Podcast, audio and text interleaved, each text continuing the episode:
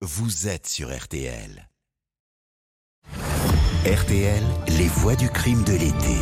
Ouais, les grandes affaires criminelles, forcément, sont ceux qui les ont vécues qui en parlent le mieux. C'est le principe de ce nouveau rendez-vous. Comme hier, on vous parle aujourd'hui du grêlé. Vous savez, ce tueur en série qui était en fait un gendarme. Hier, vous avez entendu euh, comment, pendant 36 ans, il a pu passer entre les gouttes. Et aujourd'hui, eh bien, euh, on, on, voit comment la vérité a fini par éclater. C'était il y a moins d'un an. Alice Moreno, vous avez rencontré Corinne Herman. Elle est avocate, spécialiste des crimes non, non résolus. Et d'ailleurs, elle représente plusieurs victimes du grêlé. Oui, Corinne Herman qui a suivi de près les décennies d'enquête pour tenter d'identifier le grêlé. C'est finalement en septembre 2021 que l'affaire va se dénouer.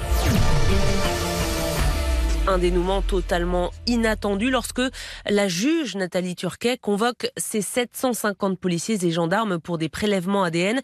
Corinne Herman, c'est là que le grêlé est enfin identifié. Oui, exactement. Il était parmi ces 750 gendarmes qui ont été convoqués pour un prélèvement génétique. Il est donc contacté par les policiers. Il lui est précisé que c'est dans le cadre d'une affaire ancienne. Euh, évidemment, comme il est concerné, il sait de, tout de suite de quoi on parle.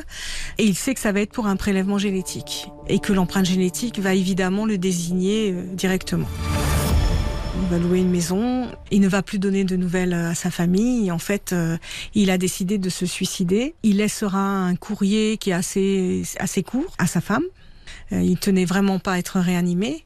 Il ne voulait pas répondre de ses actes. Quand vous l'apprenez, quand les victimes l'apprennent, comment vous réagissez? Le magistrat et l'enquêteur ont pris le soin de nous appeler, d'appeler euh, nos clients pour leur euh, pour les avertir parce que j'ai douté qu'il y aurait des fuites très rapidement. Vous pouvez pas réagir à une telle nouvelle. Sur le, ça fait 35 ans.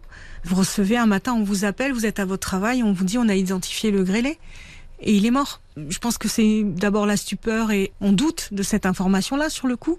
Mais quand le juge ou les enquêteurs vous disent son ADN, son empreinte génétique correspond totalement à ce qui a été retrouvé dans votre cas ou sur les scènes de crime, il y a une espèce d'apaisement qui se met en place là. Donc de savoir qu'il ne nuira plus, qu'il ne viendra pas vous retrouver quand vous aviez 8 ans, 9 ans, 10 ans, quand vous avez été agressé, ça c'est très important. Il ne fera plus de mal à personne, il est mort.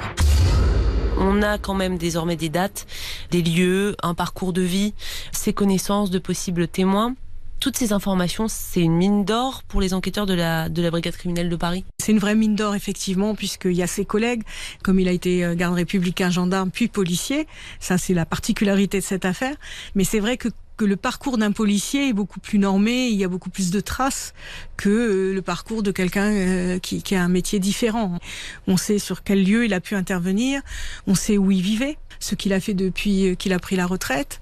Tout le monde est vivant. Vous voyez, on parle de dossiers de 35 ans. On nous dit toujours c'est des vieux tueurs, il y a plus de témoins, il y aura plus personne. Bah non, tout le monde est là. Sa femme est là, ses collègues sont là. C'est extrêmement dense et ça va nous permettre de faire ce qu'on appelle le parcours de vie du criminel et d'essayer de voir s'il y a des moments où il se trouvait affecté à dans telle ville ou à telle caserne ou dans tel commissariat, il n'y a pas des crimes non résolus ou des crimes qui correspondent.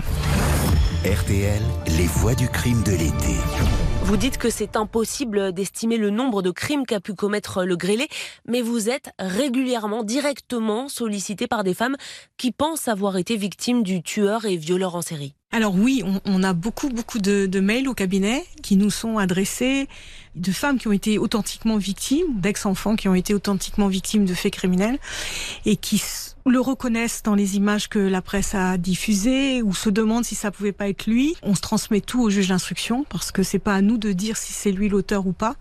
Mais c'est rare qu'une affaire soulève autant de témoignages euh, qui sont pas des témoignages de, de, personnes qui sont insensées, ce sont véritablement des personnes qui ont été victimes d'une agression et qui se demandent.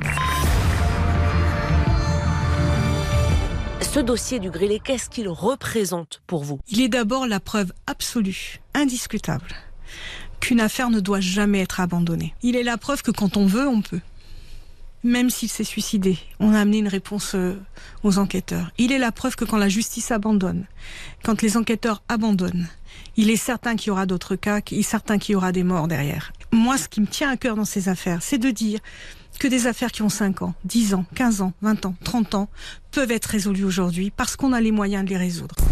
C'est donc au terme de plus de 35 ans d'enquête, de rebondissement que le grêlé a révélé son vrai visage. François Vérov s'est suicidé en portant ses sombres secrets avec lui. Mais son identité désormais connue permet aux enquêteurs de poursuivre leurs investigations dans l'espoir de fournir des réponses aux victimes. Incroyable histoire que cette affaire euh, du grêlé. Et rendez-vous évidemment le week-end prochain pour la suite des Voix du crime de l'été. Vous retrouvez l'intégrale de la collection du, podcast Les Voix du crime sur RTL.fr et toutes vos plateformes.